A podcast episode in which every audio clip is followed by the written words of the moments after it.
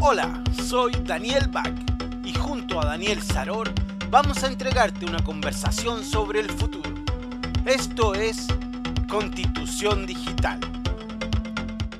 Buenas tardes a todos, estamos en una nueva edición del podcast Constitución Digital. Hoy día vamos a hablar con Alex Pesó, abogado de la Universidad de Chile, magíster en Derecho Público, Convención en Derecho Constitucional, Universidad de la Universidad Católica, fue coordinador del Centro de Estudios de Derecho Informático y también fue director de legal de Chile Compra y hoy director legal y de asuntos corporativos de Microsoft eh, compañía que ha dado un vuelco en, su historia de convertirse a ser los malos del mundo a convertirse a los buenos del mundo. Como siempre, estamos con Daniel Saror, abogada, experta en derechos de privacidad, datos. Oh, nunca he leído tu currículum, un día lo vamos a leer eh, Daniel. Buenas tardes, Alex, qué gusto estás con nosotros. Y de verdad, Microsoft ha dado una vuelta en el mundo pasaron de ser el enemigo número uno y ahora todo el mundo los quiere. ¿Cómo se siente trabajar en una compañía como Microsoft?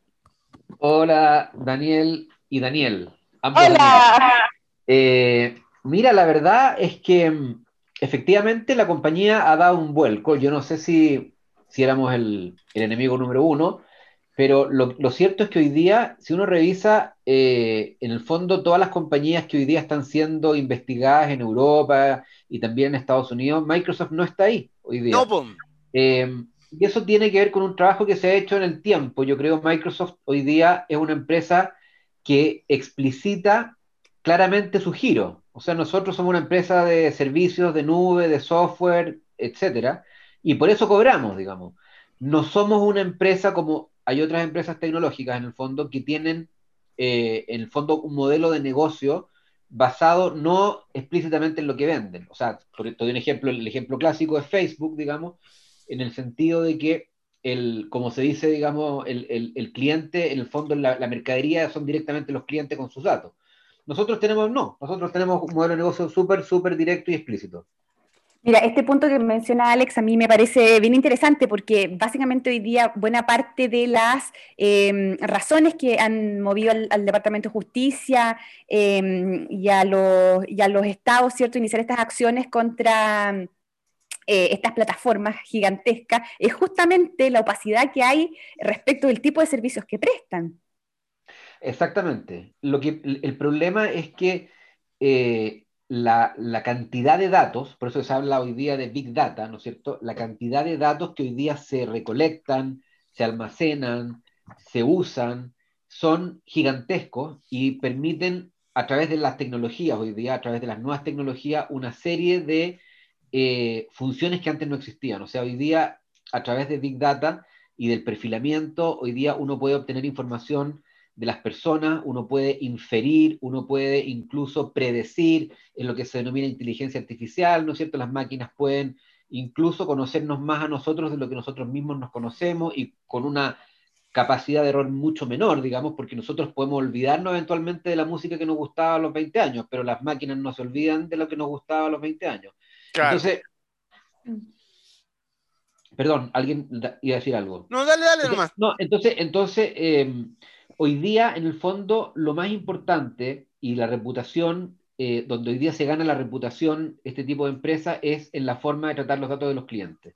Cuando tú eres claro y dices, mira, yo voy a usar tus datos para tales o cuales fines, y efectivamente así lo haces, y, en el tiempo lo demuestras, eh, tienes, y tienes un modelo de negocio, de nuevo, súper explícito y cobras por los servicios en la nube, por la suscripción, por la compra del software, etcétera, eh, el mercado te empieza a creer y los, eh, y los reguladores también te empiezan a entender, digamos, que no hay mucho por donde, por donde investigar, eh, por lo menos comparativamente respecto de lo que hoy día están siendo otras empresas que en el fondo explotan los datos de, la, de, la, de, la, de, las personas en las plataformas, digamos. Hay una mm, historia, un tanto hay un paralelismo entre Microsoft y Google abiertamente, yo te lo voy a decir, durante los 90 y tú lo debes saber porque eres un hombre estudioso, a Microsoft lo obligaron a eh, dividirse.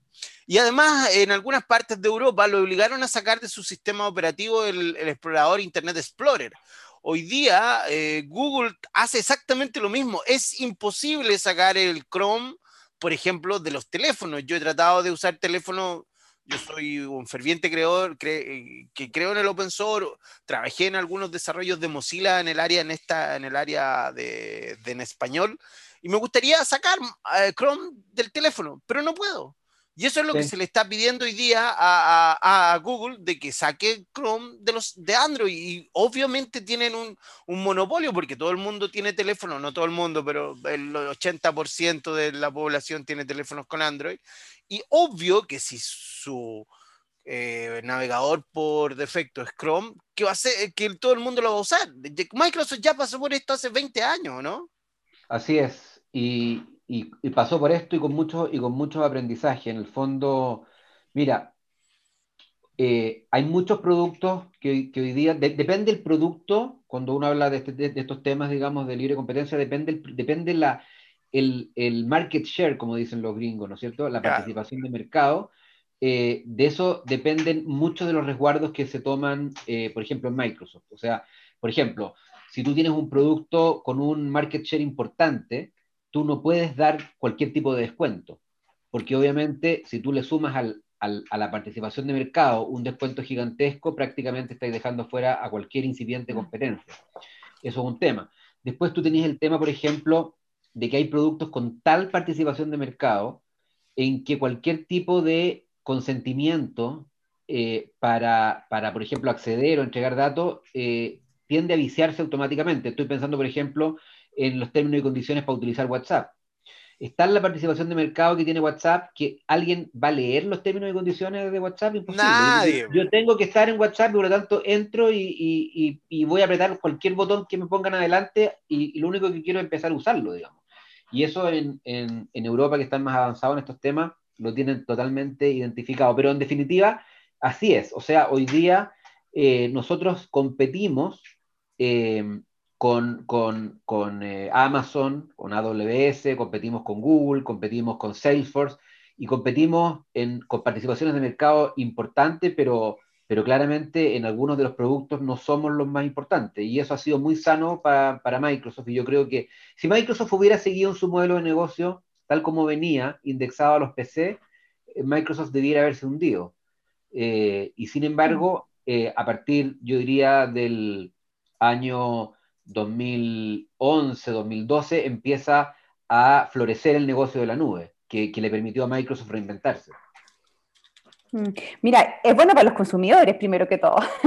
es bueno para la compañía, pero mejor para los consumidores, ¿cierto? Que existe esta oferta y todo. Oye, Alex, tú que estás, bueno, que eres eh, em, eres, eres cierto parte de uno de los actores clave del mundo tecnológico, digamos, a nivel global. ¿Cómo ves tú los eh, desafíos de la tecnología para la próxima década? ¿Dónde, ¿Cuáles serían los, los, principales temas que a ti se te vienen a la cabeza cuando hablas de tecnología para la próxima década? Mira, eh, sin lugar a duda, uno de los temas eh, más importantes va a ser el tema del uso de la inteligencia artificial. Eso sin duda, porque em, la, de nuevo, la cantidad de datos que existen hoy día dando vuelta y la capacidad tecnológica que existe para procesarlo, eh, está, permitiendo que, eh, se, se, puedan utilizar tecnología o, resultados de la tecnología y predicciones eh, a través del uso de los algoritmos que nunca antes se habían, se había logrado. O sea, hoy día los computadores realmente, tú puedes eh, hablarle al computador, el computador te puede escuchar, te puede decir lo que hacer, puede adelantarse, puede tomar decisiones. Entonces, hoy día el uso de la inteligencia artificial, eh, que ya son estrategias nacionales, o sea, ya es evidente, digamos, que los países más desarrollados ya lo entendieron y hoy día las estrategias de competitividad de los países están apostadas, muchos de ellos, te diría el caso de China, por ejemplo, el caso de Estados Unidos, al uso de inteligencia artificial, o sea, el impacto que va a tener la inteligencia artificial en el PIB de los países en los próximos años eh, es súper relevante.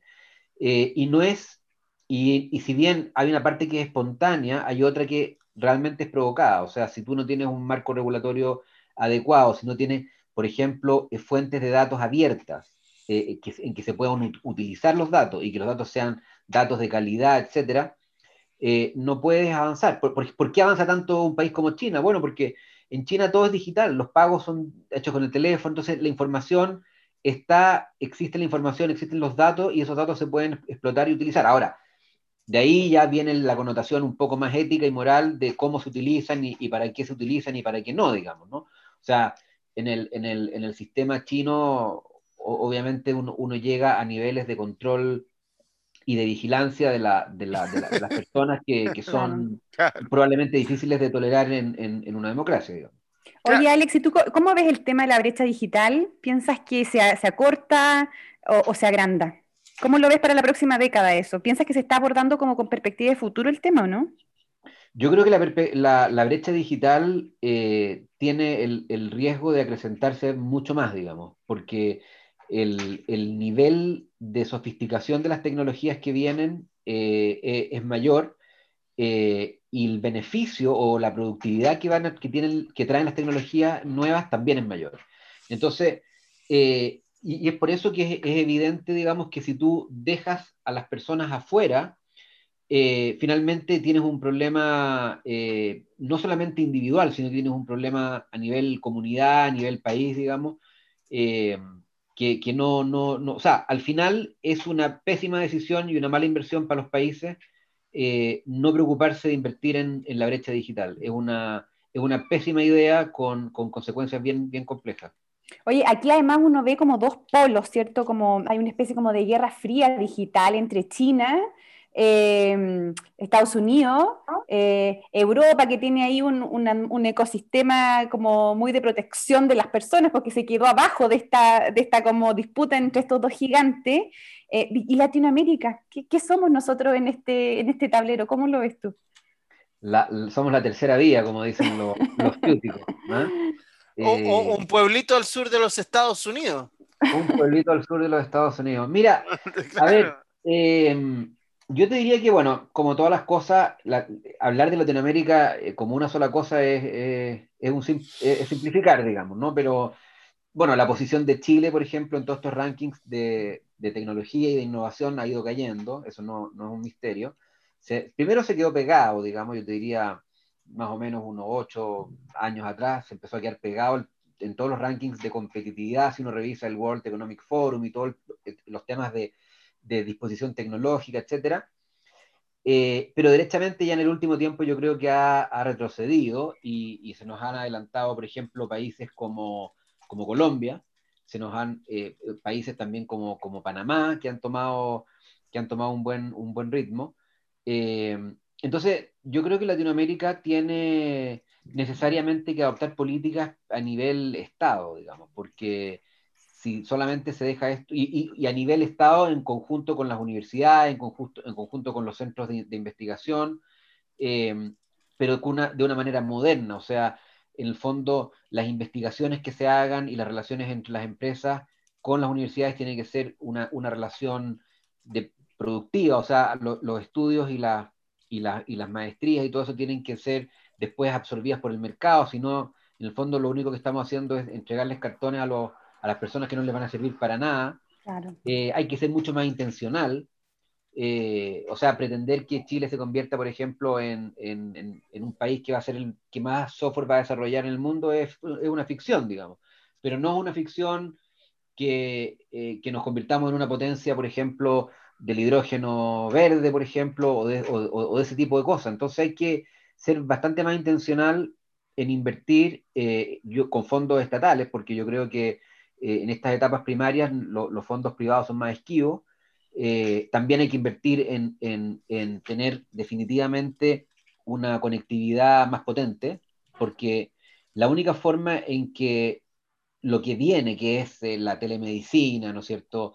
eventualmente hay una serie de, nuevas funcionalidades que se, el tema del teletrabajo y todo lo que se puede hacer hoy día a través de la, de la, de la red requiere de una carretera potente y esa inversión también tiene que reforzarse eh, para poder soportar todo esto, digamos, si no, no, no, no se puede. Y, en las zonas rurales tenemos un gran problema. ¿eh? Acá tenemos altas tasas de penetración de Internet en las zonas urbanas, yo creo que estamos súper bien, pero hay zonas remotas que, en que no es negocio para las, para las telcos y ahí están y vamos a tener esos problemas, esos desfases mucho tiempo. Pero ahora quieren, de cierta manera, con el... Bueno, mira, hace como dos semanas eh, se anunció con platillos, bombos, fuegos artificiales y grandes carteles en las calles el convenio entre Chile y Microsoft. De hecho, lo, lo, lo, anunció el presidente de la República en un momento bastante complicado y ha sido recibido de bastante buena manera en la industria, en la gente. Se, se piensa que esta instalación de, data center va a ser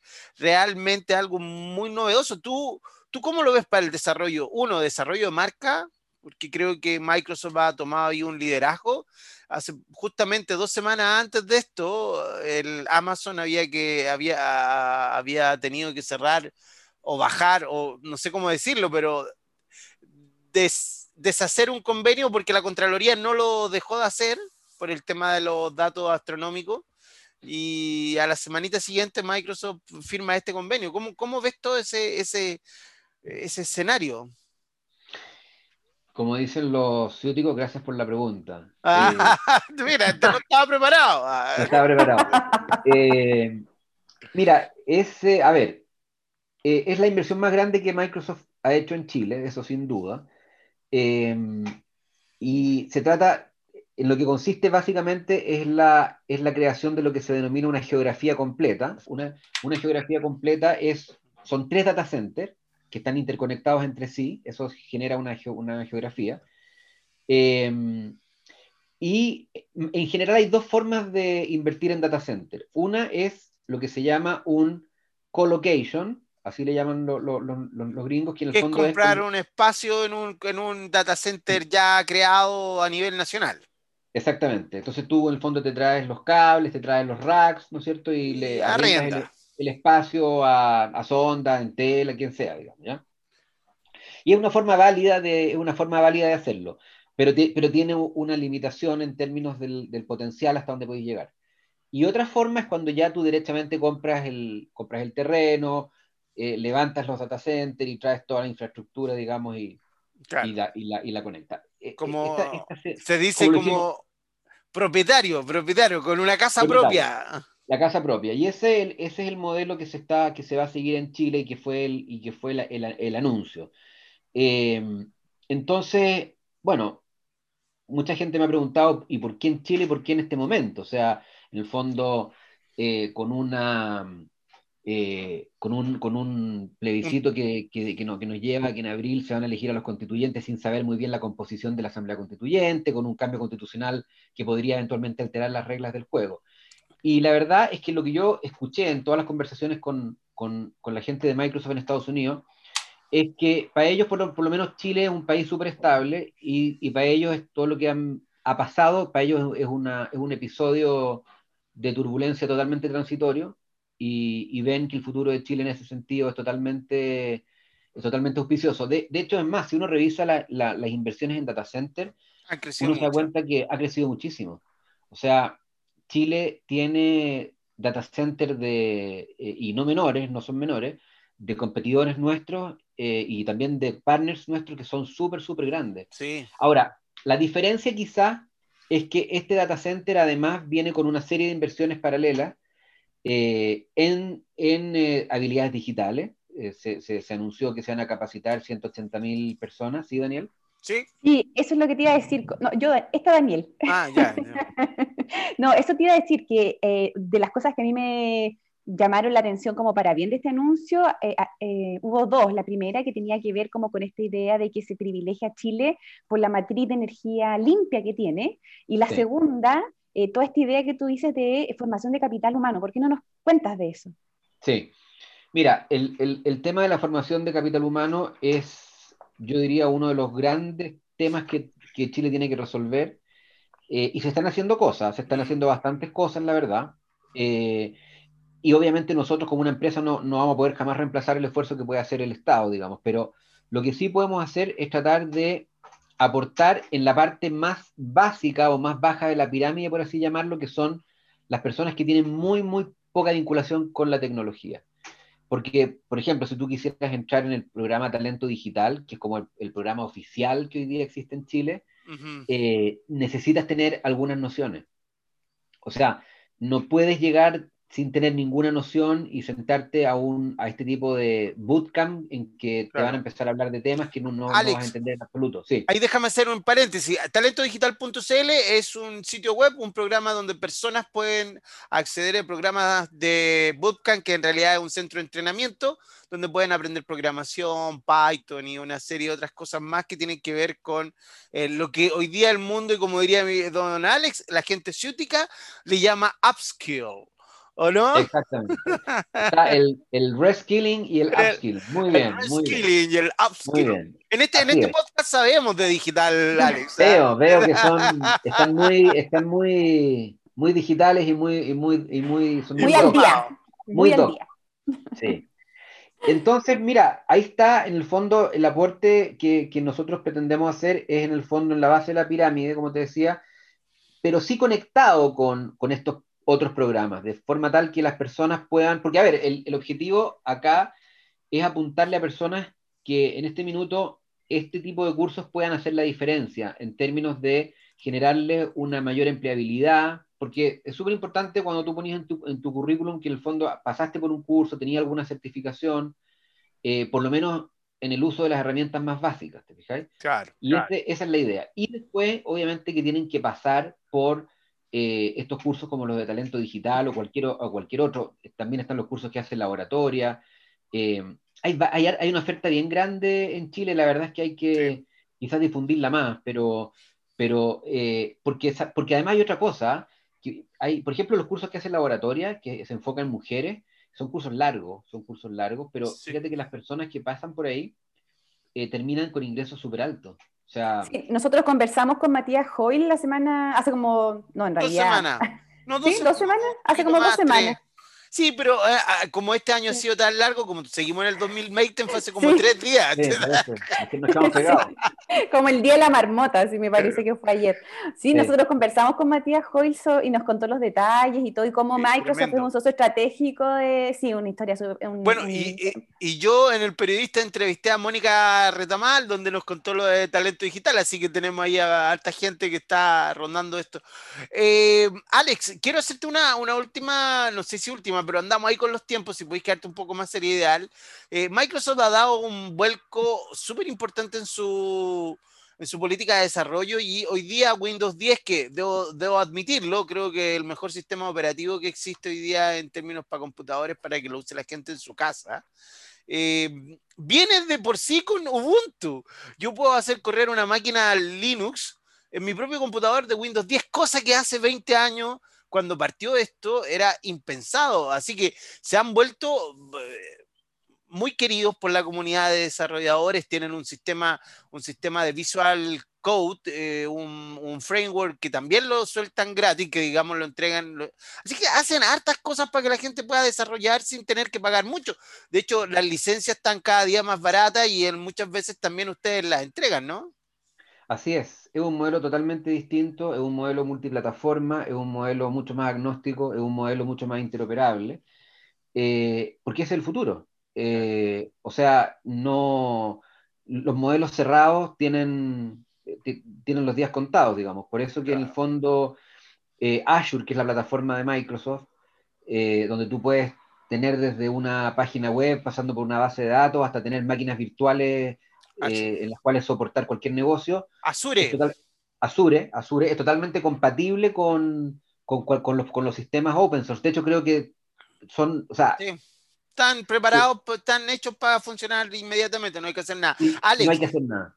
Eh, también yo te quiero contar que cubro el área de la tecnología hace muchos años, muchos años, muchos años, y eh, Microsoft siempre ha tenido una relación con Chile bastante especial. ¿ah? Eh, la Fundación Melinda y Bill Gates, vino Bill Gates en algún momento, siempre han tenido una serie de, de, relacionamiento con Chile bastante, bastante especial que no se da con otra.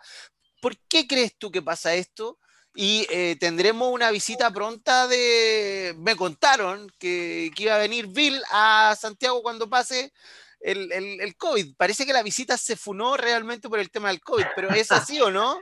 Mira, eh, lo de la relación especial es súper cierto. De hecho, yo cuando entré a Microsoft hace 15 años atrás, cosa que todavía no puedo creer que hayan pasado 15 años tan rápido, em, estaban, estaban haciendo lo que se llamaba en ese minuto el plan bicentenario. Y, fíjate que la, corporación tenía una serie de inversiones en Chile y la razón era la siguiente. Chile tenía un tamaño y una, un, tamaño y unas características que lo hacían atractivo para pilotear una serie de, de proyectos, que no, que no tiene, eh, por ejemplo, el tamaño de Brasil, por ejemplo, y de México, son totalmente, exactamente, y, son mucho más interesantes desde el punto de vista comercial, pero Chile tiene, tenía un tamaño para pilotear a una escala mucho más alcanzable, una serie de iniciativas, y así yo creo que empezó eh, hace 15 años atrás eso, y por otra parte, Chile, nosotros somos súper autoflagelantes acá en Chile, y, y, no sé, poco más que pensamos que estamos a punto de, no sé, en la mitad de una revolución o cualquier cosa, independiente de lo que uno crea o, o, del lado que esté, pero somos bien autoflagelantes y afuera nos siguen viendo como un país súper exitoso, eh, como un país como, y lo somos, y como un país ordenado, y como un país que la gente... Sí. Yo tenía un profesor argentino que me decía, el secreto de los chilenos es que se escandalizan por todo. Por eso no fracasa. por eso el país. Sí, sí. es que, yo, no yo no puedo vivir con un con lo que está pasando en Cachagua. Tengo que ir a alguna parte a reclamar esto, señores. Este no es vida. Oye, nos quedan dos minutos. Nos quedan dos minutos. y, eh, y, quiero honrar la promesa que le hicimos a Alex. Eh, y para eso quiero cerrar con la última pregunta que le hacemos a todos nuestros invitados en este encuentro. Ah, la especialidad de Alex, además, claro. Se viene, se viene el proceso constituyente, Alex. ¿Cómo te imaginas tú esto? ¿Ves en la Constitución algún espacio para que la ciudadanía digital tenga algún tipo de garantía? ¿Te lo imaginas de alguna forma? Yo creo que sí. Yo creo que la... A ver, primero que nada, eh, yo espero que la Constitución siga asegurando la, una, como una garantía constitucional el derecho a, desarrollar actividades económicas, eh, con preferencia en el sector privado. Y eso desde ya es un tema que se va a discutir.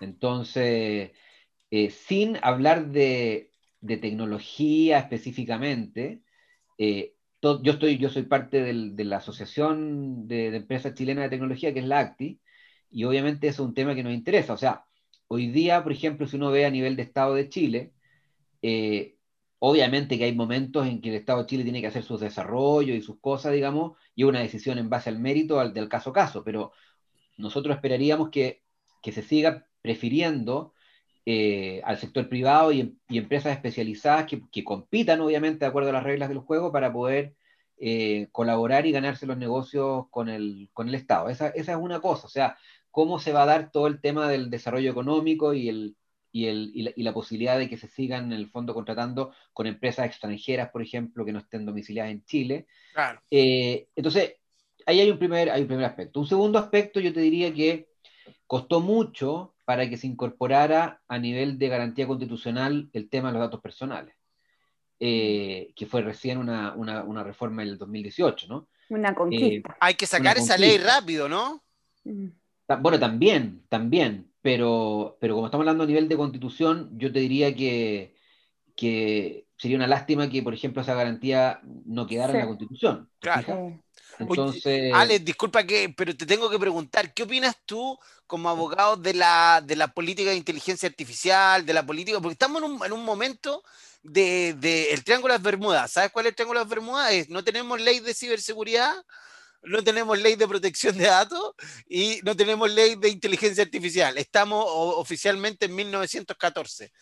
Mira, ¿Cómo ve eso? Yo, yo, creo que, yo creo que ley de protección de datos personales no podemos dejar de tener, o sea, no podemos dejar de actualizarla y de tener una, una autoridad de protección de datos. ¿Y, que, y que esté en la Constitución. Y, no sé, no sé si es necesario que, que, la autoridad de protección de datos esté en la, esté en la Constitución. Pero el derecho a privacidad sí el derecho a privacidad, por cierto, ¿no? El derecho a privacidad es un derecho fundamental, digamos. Eh, son los datos personales los que se agregaron. Sí, sí a eso me refería. Pero la, privacidad es un tema que está en la Constitución. Sí, a eso me, refería. Eh, ahora, el tema también.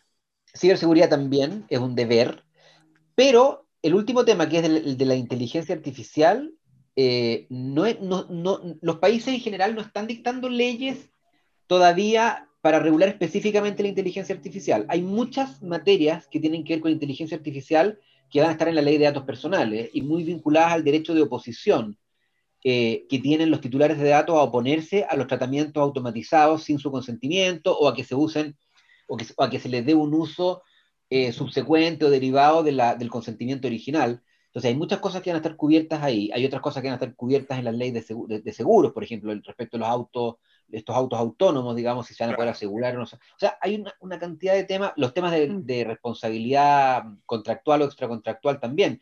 No me queda claro si, si es necesario dictar una ley especial para regular la, inteligencia artificial en este minuto. Creo que se puede hacer a través de, las leyes que ya existen. Eh, además, hay que ver bien a quién se regula y cómo se regula eh, y, tener un conocimiento bien técnico para hacerlo. Ale, son las 5.33, te tienes que ir, pero hagamos una cosa, te propongo que hagamos una segunda parte, dejamos grabado esto y en lo que queda de los próximos días podemos grabar otra media hora que está muy buena la, la conversación y encuentro que ha sido un tremendo invitado al podcast y me gustaría seguir conversando con esto.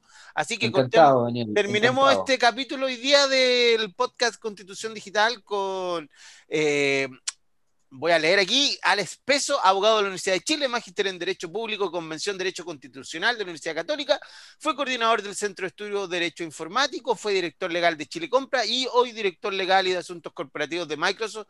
Gracias, Alex, por estar con nosotros. Gracias, Daniel. Gracias, Alex. Gracias, Daniel. Esperemos que podamos hacer luego una segunda parte. Chao. Chao, gracias. Gracias.